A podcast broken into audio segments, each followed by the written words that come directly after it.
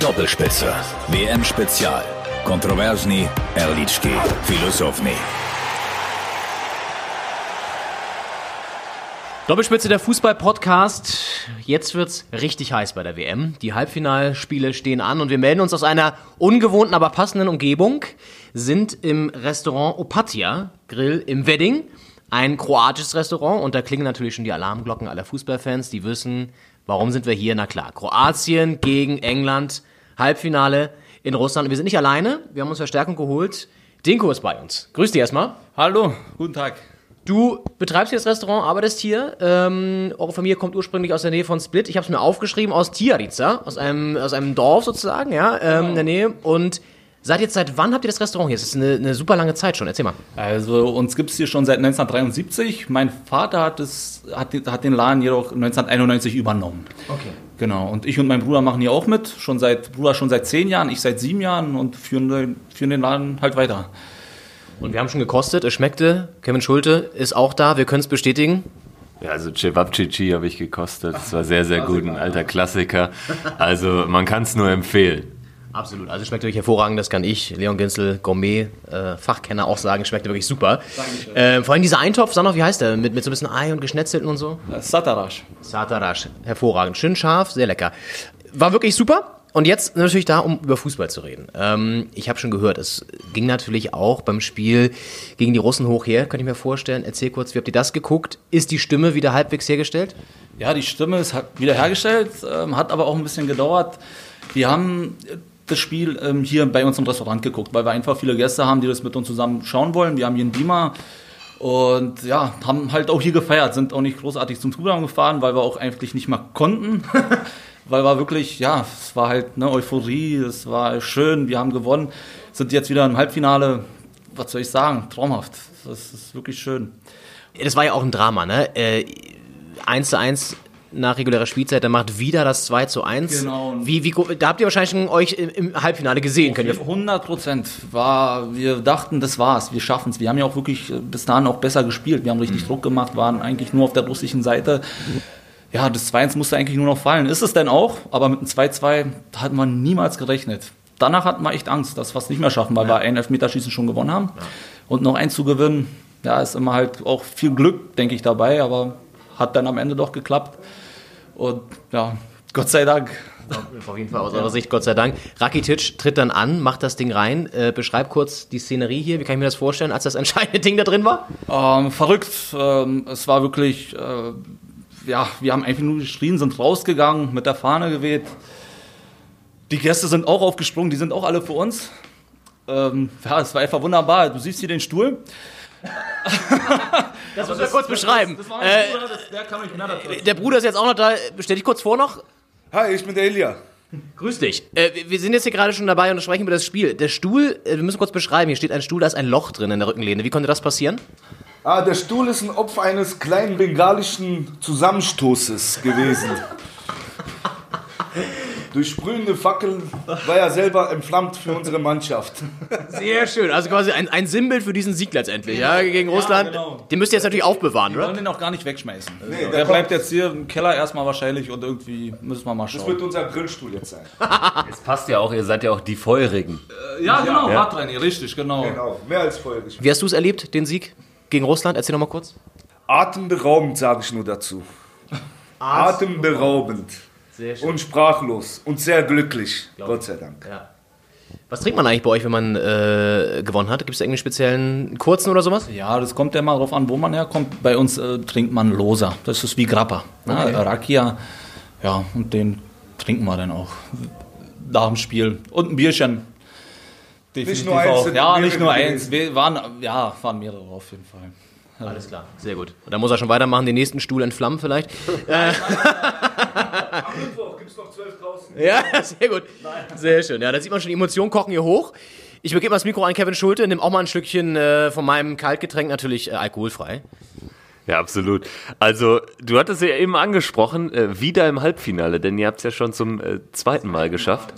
Es ist überhaupt erst das zweite Mal, dass ihr die Vorrunde überstanden habt und dann kommt ihr immer ins Halbfinale welchen Stellenwert hat denn jetzt äh, rückblickend diese 98er-Mannschaft eigentlich für, für, für Kroatien äh, mit, mit Davor Schuka, Prosinecki, äh, Boban im Vergleich jetzt auch zu der Mannschaft, zu den Rakitic, zu den Modric äh, von 2018? Naja, auf jeden Fall einen großen. Ne? Ähm, 98, darüber wird immer geredet. Das war ja so das Top-Jahr ähm, für Kroatien. Ne? Es hat auch ähm, ja, einen riesen Zusammenhang jetzt mit jetzt natürlich. Das ist ähm, einfach, das will man jetzt nachmachen, auch besser machen auf jeden Fall. Jetzt sind wir im Halbfinale und denk, ich denke, wir haben auch noch mehr Chancen. Also das Team ist meiner Meinung nach jetzt auch besser als 98 und die Euphorie ist noch ein Ticken krasser jetzt, weil wir es auch so lange nicht geschafft haben ins Halbfinale und wir müssen das jetzt einfach durchziehen und morgen England klar gewinnen oder auch nur 1-0, egal. Und dann, ja, schön ins Finale gegen Frankreich. Gegen die haben wir nämlich auch noch eine Revanche. Die haben uns nämlich 98 rausgeschmissen. Und das wäre überhaupt das Traum, wenn die überhaupt heute weiterkommen. Jetzt äh, hattet ihr diese Wahnsinnsvorrunde äh, mit dem Highlight, dem 3-0 gegen, gegen Argentinien. Und dann hat ja jeder so gedacht, ja, also Dänemark, klarer Favorit Kroatien, das wird eine lockere Nummer. Bei Russland hat man es auch irgendwie erwartet. Ähm, jetzt war es dennoch irgendwie ein bisschen glücklich. Zweimal Elfmeterschießen, das gewinnt man auch nicht äh, alle Tage. Ist ja erst das, die zweite Mannschaft nach Argentinien, die zwei Elfmeterschießen in einem Turnier äh, für sich entscheidet. Äh, glaubst du, dass jetzt so ein Spiel gegen England, wo man jetzt ja eh schon im Halbfinale ist, dass, dass es da sogar vielleicht der Mannschaft leichter fallen kann, da ja zu Toren zu kommen? Ich denke ja auf jeden Fall. Eine Vorrunde ist ja mal ja eine Vorrunde. Das ist, da kommt ja der erste und der zweite weiter. Und dann spielt man, denke ich, auch viel äh, viel lockerer. Ja, wenn man dann in der K.O.-Runde ist, dann spielt man auch ein bisschen anders halt. Ne? Dann darf man halt nicht rausspielen, weil wenn man verliert, ist man weg. Und vielleicht hat, haben gerade auch deswegen äh, nach der äh, Vorrunde halt immer unentschieden gespielt und es ist dann zum Elfmeter gekommen. Ähm, gegen England wird es jetzt, glaube ich, wieder anders aussehen. Wir sind jetzt lockerer. Ich meine, wir haben immerhin äh, Russland jetzt auch weggehauen. Äh, mein Gastgeber und gegen, Frank gegen England, auch wenn es ein schwieriger Gegner ist, wird es, glaube ich, leichter für Kroatien, einfach ähm, offener zu spielen und ja, eher ein Tor zu schießen. Was würdest du sagen, zeichnet die kroatische Mannschaft bei dieser WM, bei diesem Turnier am meisten aus? der, ja, der Zusammenhalt einfach. Die spielen super, die spielen echt wie eine Mannschaft. Die, das sieht man auch wirklich. Also nicht jetzt, weil ich Kroate bin, sondern einfach, man sieht, dass die richtig schön zusammenspielen äh, und auch gewinnen wollen. Da ist richtig was dahinter. Man merkt es, man spürt es. Äh, was würdest du sagen, wenn ihr, wenn ihr jetzt wirklich ins Finale geht? Das wäre ja dann nochmal eine, äh, es wäre wirklich dann die, auch die faktische Verbesserung von 98 nochmal. Ähm, was geht dann ab? Auch in Kroatien jetzt. Man kriegt ja immer die Bilder mit aus Zagreb. Ähm, ich meine, Kroatien ist ein Land, was nur ähm, knapp eine halbe Million Einwohner mehr hat als Berlin. Sind ja, glaube ich, 4,2 Millionen Einwohner. Ähm, ist dann da ein Jahr lang Ausnahmezustand oder, oder wie muss man sich das vorstellen? Ja, kann man schon sagen fast. Also vielleicht jetzt nicht ein Jahr genau Ausnahmezustand, aber da wird wirklich den ganzen Sommer bestimmt durchgefeiert. Wenn jetzt noch äh, die Kroaten aus überall nach Kroatien kommen, die feiern dann auch nochmal bestimmt richtig mit. Und darüber wird bestimmt, also nicht bestimmt, darüber wird lange geredet. Das wird sich Jahre halten. Das wird jahrelang eine Euphorie sein, auf jeden Fall. Und man, ja, das, das wird eine große Fete, definitiv. In ganz Kroatien, egal wo, nicht nur in Zagreb, in Split. Das ist, jede Kleinstadt wird da mitfeiern und ausrasten. Das, Jetzt haben wir ja schon so ein bisschen über die, die Stars von 98 geredet, da war Schuka. Wer, wer könnte das jetzt in dieser Mannschaft werden? Ist das ein Luka Modric? Ist oh, das schon der Star der Mannschaft? Definitiv, ja. Luka Modric auf jeden Fall.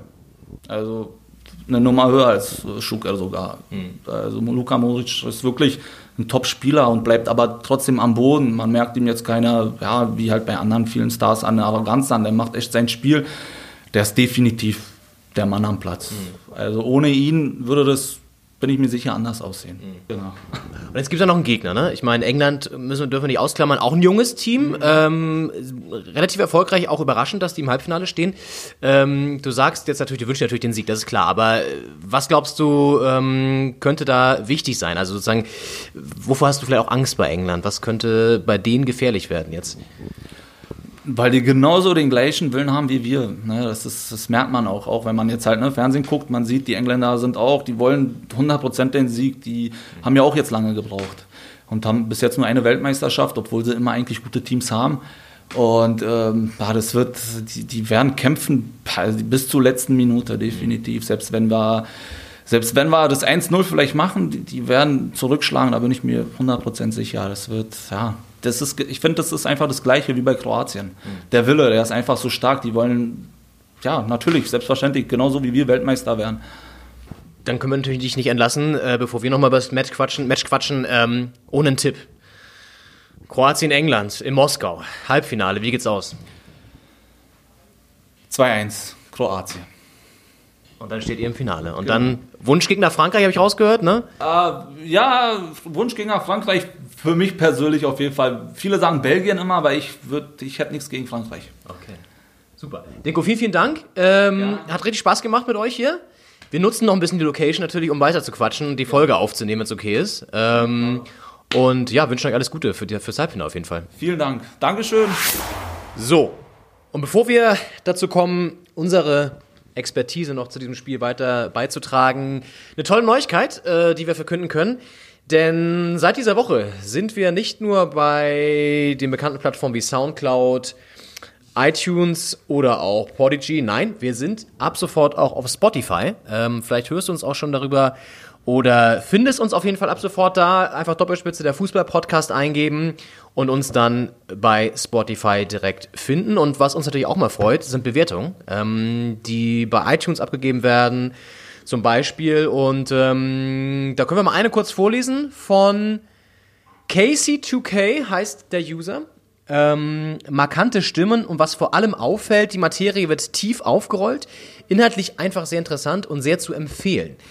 In den neuesten Folgen kommen sogar einige bekanntere Meinungsvertreter zu Wort, was es zu einer gelungenen Abwechslung macht. Zum Beispiel Dinko jetzt auch wieder.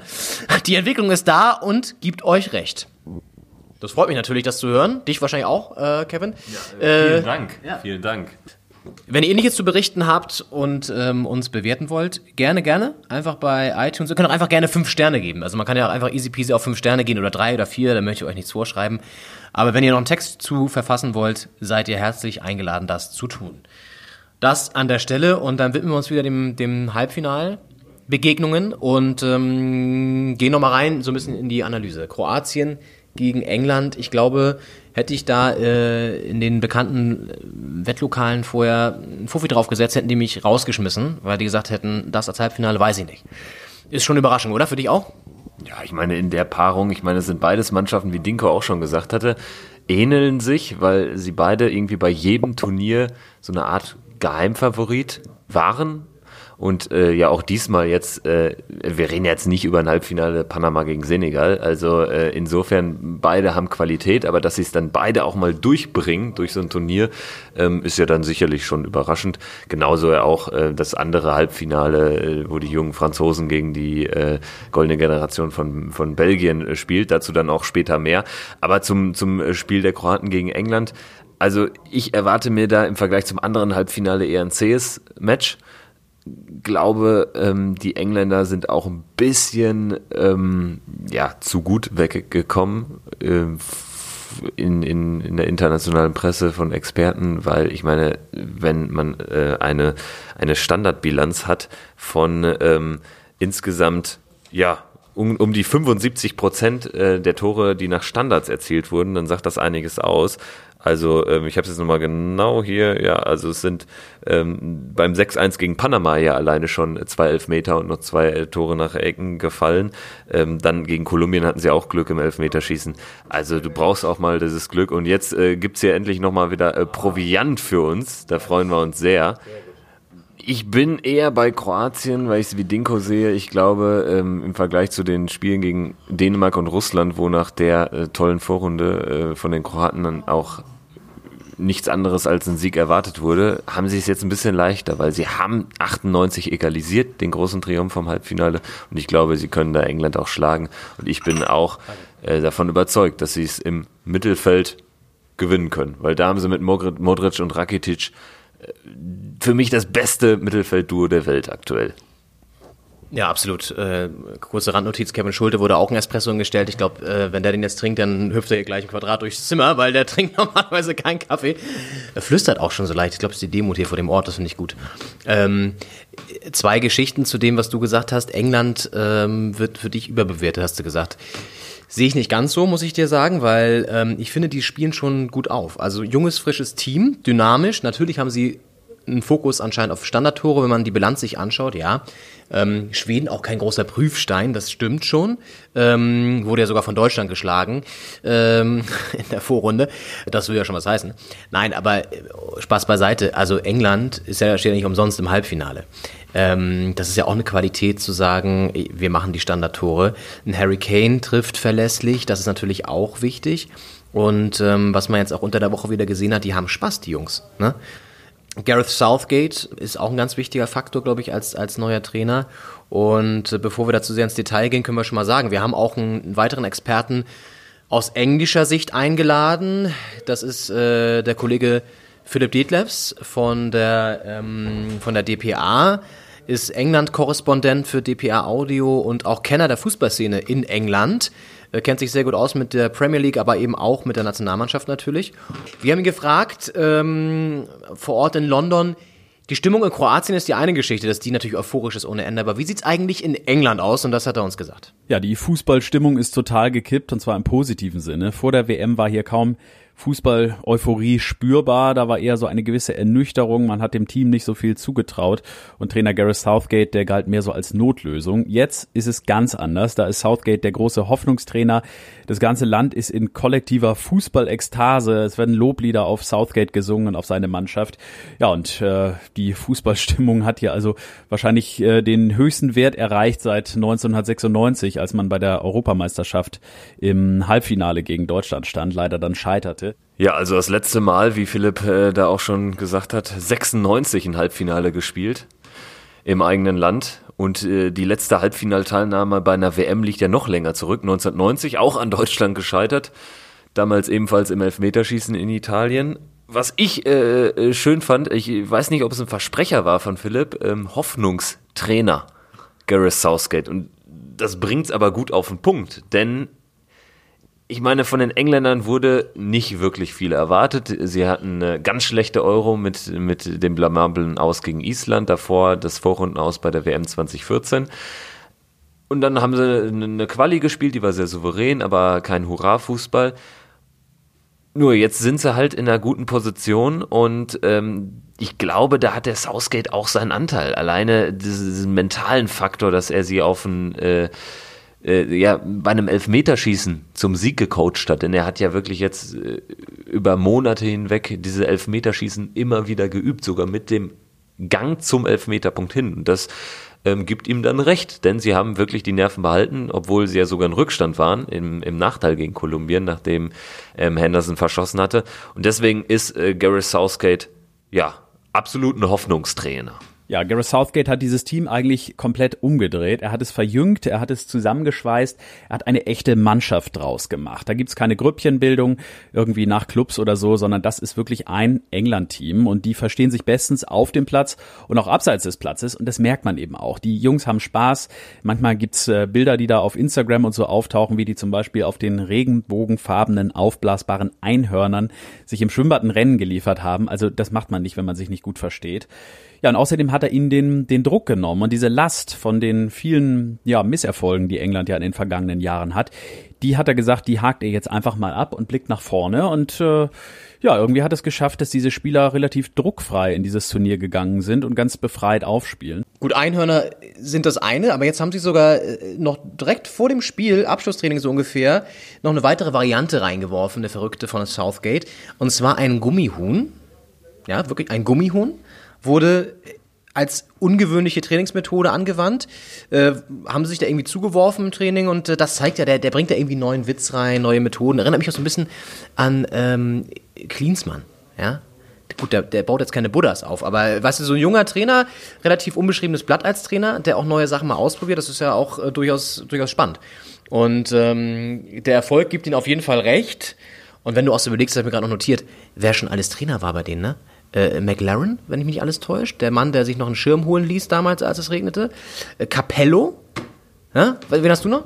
Sam Allardyce, darf man nicht vergessen, der direkte Vorgänger, ein Monat im Amt oder so. Also auch eine Wahnsinnsstory. Ja, wirklich, also was da für Personalien schon auf der Bank saßen bei den Engländern, die alle Pech hatten. Und er natürlich jetzt, ähm, vielleicht auch gerade, weil er nicht so, ein, so, ein, so, ein, so, ein, so, ein, so, ein, so eine Meriten hat, ja, sondern einfach unbedarft da reingeht, äh, ist er meistens das Beste. Und der Erfolg gibt ihm auf jeden Fall recht. Jetzt ist natürlich so, die, das Land träumt von Titel, die jungen Spieler auch. Wie geht's eigentlich ab? Wie schauen die Engländer eigentlich das Spiel? Und da hat Philipp Detlers auch nochmal so einen kleinen Inside-View aus London. Ja, wie groß hier die Fußballstimmung ist, das habe ich am letzten Samstag gemerkt. Die Pubs waren hier rappelvoll zum Schwedenspiel und jetzt am Mittwoch wird es sicherlich noch mehr der Fall sein. Im Hyde Park gibt es ein riesiges Public Viewing für 30.000 Menschen und die Karten dafür, die werden verlost, ganz einfach, weil der Anrang sowas von groß ist. Da muss man sich registrieren und mit ein bisschen Glück bekommt man dann eine oder mehrere von diesen begehrten Karten. Ja, das klingt natürlich alles wirklich spektakulär. Also in London wird es definitiv auch abgehen, das kann man glaube ich sagen. Noch ein kurzes Wort von meiner Seite zu Kroatien, weil du das vorhin nochmal erwähnt, Modric und ähm, Rakitic bestes Mittelfeld der Welt, gebe ich dir recht. Das ist natürlich qualitativ hochwertig besetzt. Und man darf eine Sache auch nicht vergessen. Es ist auch ein bisschen das Spiel, das werden wir beim anderen auch noch sehen, von Erfahrung gegen die jungen Wilden. Ne? Das haben wir ja auch schon gesagt. Also Kroatien die werden wahrscheinlich nicht nochmal so ein Turnier auf dem Niveau spielen können, gehe ich jetzt einfach von aus.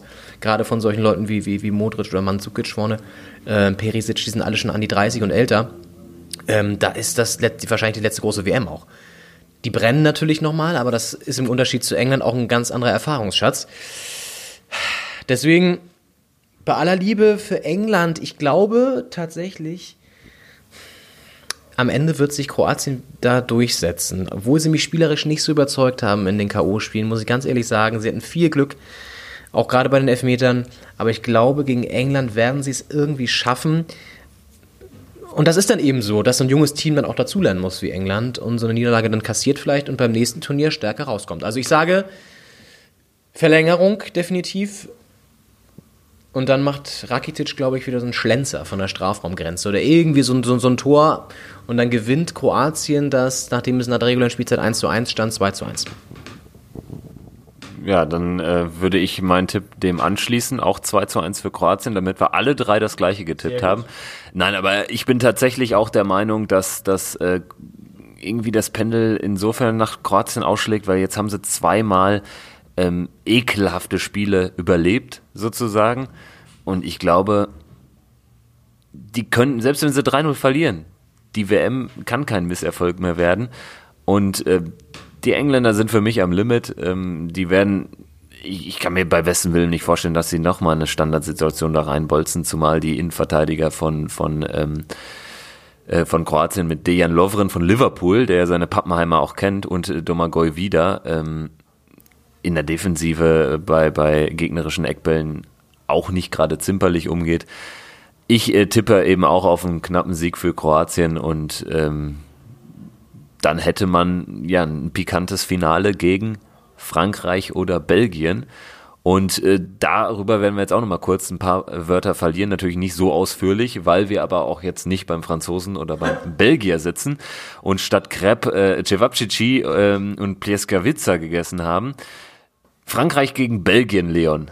Das ist, es klingt nach, nach Fußball und fu viel Fußball haben wir bei dieser WM nicht gesehen. Also es war doch eher Kampf, eher Mentalität, eher Standards. Erwartest du da so ein Frankreich-Argentinien 4-3-Abklatsch oder dann doch eher ein taktisch geprägtes Halbfinale? Also für mich eines der am schwersten zu tippenden Spiele bei dieser Weltmeisterschaft definitiv. Ähm, sagen ja auch eigentlich alle Experten, die man so fragt, dass das total ausgeglichen ist, 50-50, sehe ich auch so.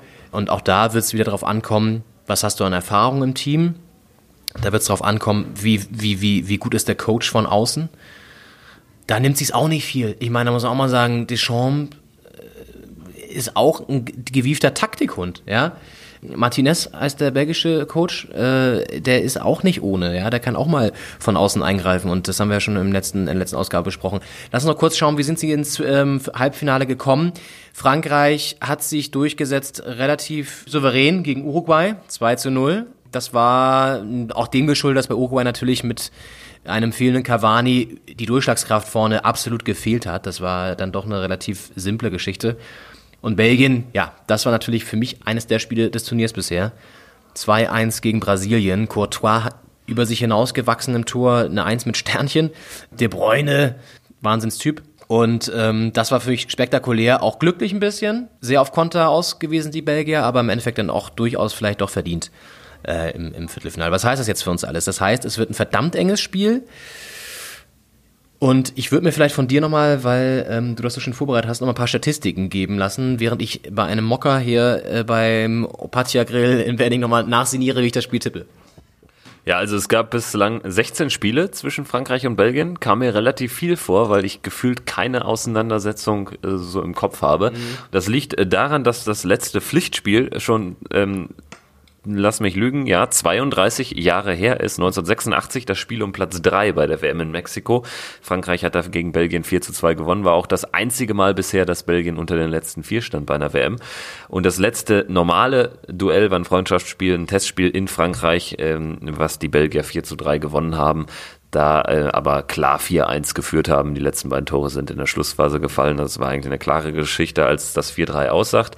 Insgesamt haben wir 16 Spiele, 6 Siege Frankreich, 5 Siege Belgien, 5 Remis. Spricht auch wieder oder unterstützt deine These auch aus äh, statistischer Hinsicht, dass das ein ganz enges Duell wird.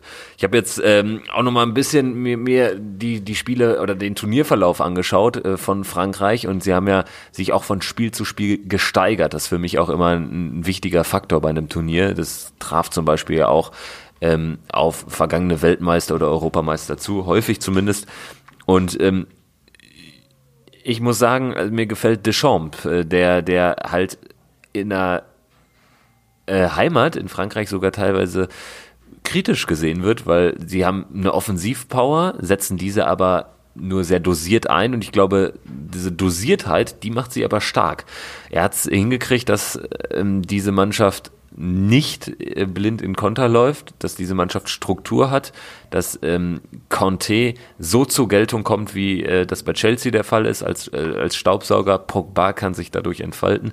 Und was ich sehr interessant finde, dass ähm, Olivier Giroud hat zwar noch kein Tor gemacht, man könnte meinen, spielt irgendwie ein schlechtes Turnier, fünf Spiele als Stürmer, kein Tor, aber ähm, ich meine, er ist unheimlich wichtig für die Mannschaft, weil er Räume schafft und äh, die gegnerischen Innenverteidiger immer anläuft, quasi so die erste Pressinglinie bildet.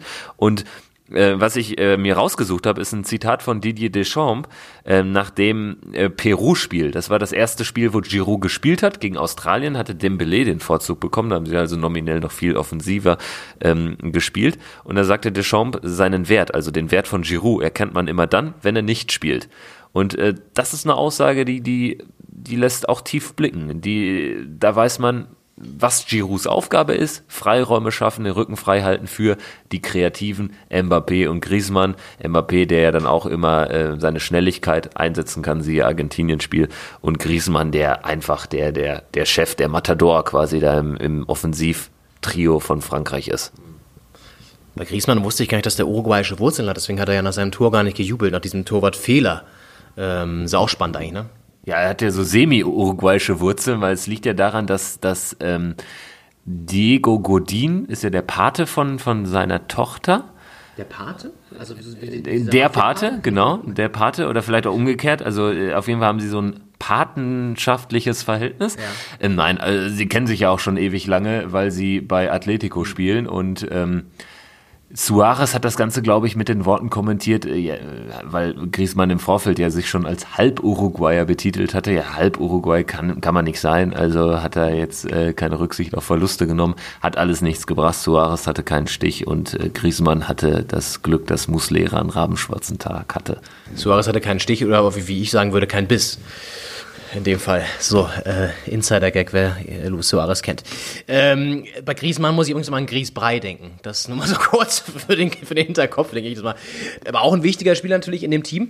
Und ich habe mir gerade noch Notizen gemacht, während du da ähm, wieder deine statistischen ähm, Finessen reingebracht hast. Sehr spannend. Die, die Rolle von Deschamps, glaube ich auch, weil, das siehst du auch mal nach dem Spiel, wenn es die Spieler noch so ein bisschen zieht oder wenn Trinkpause ist oder so, ich finde das geil, wie die Ansprache, so auch an, an die Jungen, Mbappé oder Pogba, die, da merkst du richtig den Respekt vor ihm. Das ist wie so, ein, wie so ein Vaterfigur, ne? Merkst du total. Und ähm, der schimpft dann auch mal so ein bisschen mit so einem Mbappé, wenn er da wieder eine, eine unnötige Gelbe kassiert oder auch Pogba.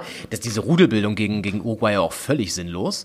Und dann plötzlich da wieder auch so ein Kopfstoß von Pogba, wo du denkst, Alter, das habt ihr doch überhaupt nicht nötig. Ihr führt 2-0 war es da, glaube ich, schon zu dem Zeitpunkt. Und jetzt hier noch so eine Rudelbildung, noch eine gelbe zu kassieren, wie dumm. Wird sie fürs Halbfinale gesperrt sein oder was? Und das könnte auch, glaube ich, ein Faktor sein, dass da nochmal die Heißsporne etwas mehr in dem Team sind, mit einem Pogba, Mbappé und so weiter.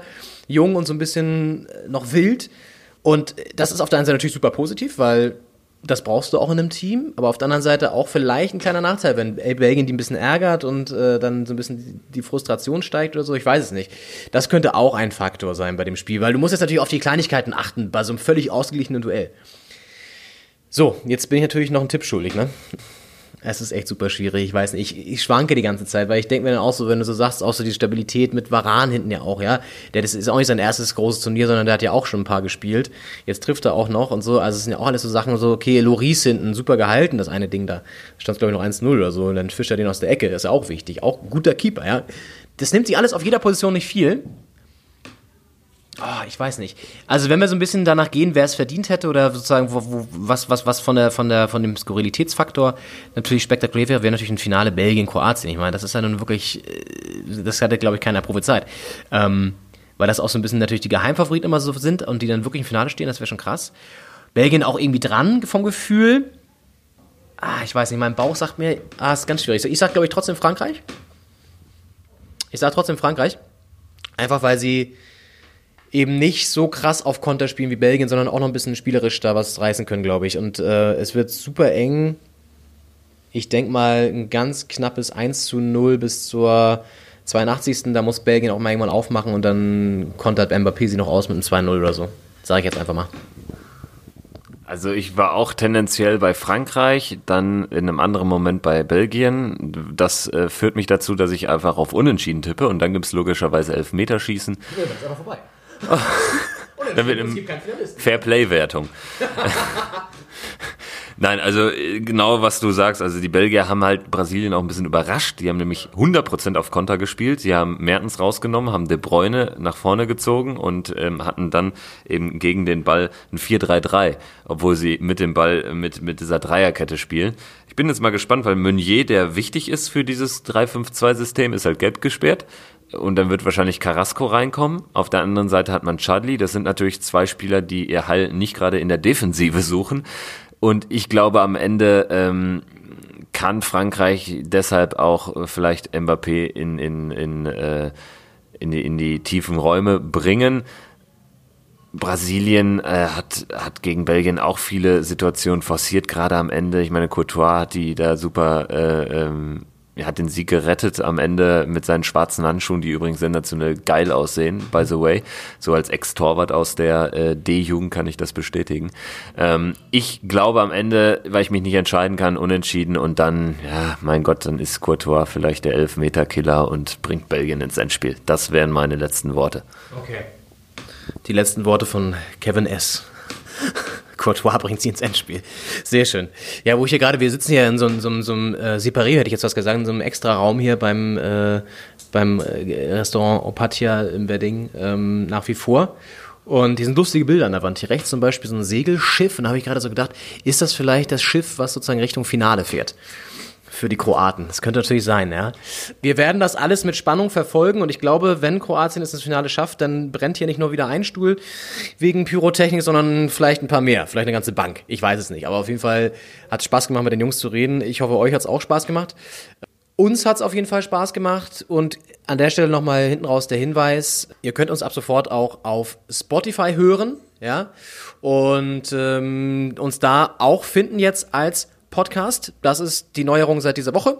Ansonsten, wie gewohnt, bei Podigy, bei Soundcloud, Deezer, Stitcher, iTunes, YouTube und wie sie alle heißen, podcast.de. Gerne auch einen Kommentar dalassen und eine Bewertung bei iTunes oder bei Facebook, Twitter und Instagram. Dann könnt ihr vielleicht, wie anfangs dieser Folge auch vorgelesen werden. Und eine Sache müssen wir noch auflösen aus der letzten Folge. Da habe ich fälschlicherweise behauptet, Russen hätten einen zweiten Namen. Ich habe gesagt, der russische Trainer Tschetschesow würde mit zweiten Namen Salamovic heißen. So. Und dann hat uns unser Interviewgast Jan Schulte, der Namensvetter von Kevin Schulte, gerügel, gerü, gerü, wie sagt man, gerüft? Nein, ge, gerügt. Hat uns gerügt. Wie die Ostseeinsel, Rügen. Wie, wie Rügen, ja, ger- gerüffelt könnte man auch sagen. Da, da war ich, ja, genau, deswegen war ich verwirrt. So, und hat was genau nochmal dir per WhatsApp geschickt? Also, weil es mir auch, äh, weil es mir ein bisschen zu kompliziert war, habe ich jetzt den Screenshot hier vorliegen. Also, er meint Russen oder er sagt, er weiß es ja, er hat ja eine Russland-Vergangenheit und hat uns freundlich darauf hingewiesen, dass Russen eben keinen zweiten Namen haben. Das sind nämlich die sogenannten Vatersnamen. Im Fall Stanislav Tschetschesow ist es der Salamovic, den du da ähm, ja zum Zweitnamen machen wolltest. Diese Vatersnamen benutzt man in der persönlichen, höflichen Ansprache immer mit. Anhand dessen erkennt man in Russland, wie der Vater eines Menschen heißt. Ergo, Tschetschesows Vater heißt oder hieß Salomon. Und daraus wird dann ähm, äh, Salamovic Tschetschesow. Und ähm, mich hat das ein bisschen erinnert an, diese, an die Isländer. Wo ja dann, ähm, also insofern mein Vater heißt Stefan, ich würde dann halt Kevin Stefansson heißen und Frauen doch dort hier oder so. Dort hier, genau. Und ähm, insofern ist es eine sprachliche Besonderheit, die wir jetzt äh, auch aufklären ähm, wollten unbedingt noch. Das macht ja auch jetzt insofern Sinn, als dass er an der Seitenlinie auch mal wie so ein salomonischer Feldherr stand, der Herr Tschetschesow. Jetzt ist er leider raus und wir haben noch zwei Spiele, die wir mit Spannung sehen werden. Und dann gibt es noch ein letztes, das Endspiel, das Finale. Das werden wir natürlich wie gewohnt in fachlicher Ausführung, kontrovers, ehrlich und philosophisch wieder, wie die Doppelspitze der Fußballpodcast das nun mal macht, analysieren und besprechen. Vielleicht sitzen wir auch wieder in einem Restaurant, ich weiß es nicht. Und an dieser Stelle sagen wir Tschüss, bis zum nächsten Mal. Ähm, und es hat Spaß gemacht. Kevin, dir auch? Ja, auf jeden Fall. Also sehr zu empfehlen, ähm, kroatisch essen zu gehen und über Fußball zu sprechen. Absolut Spaß gemacht. Also am Mikrofon dann sagen Tschüss, Leon Ginzel und Kevin Schulte. Bis zum nächsten Mal, wenn es wieder heißt Doppelspitze der Fußball-Podcast meldet sich. Bis dann. Ciao. Ciao. Doppelspitze. WM Spezial. Kontroversni, Erlički, Filosofni.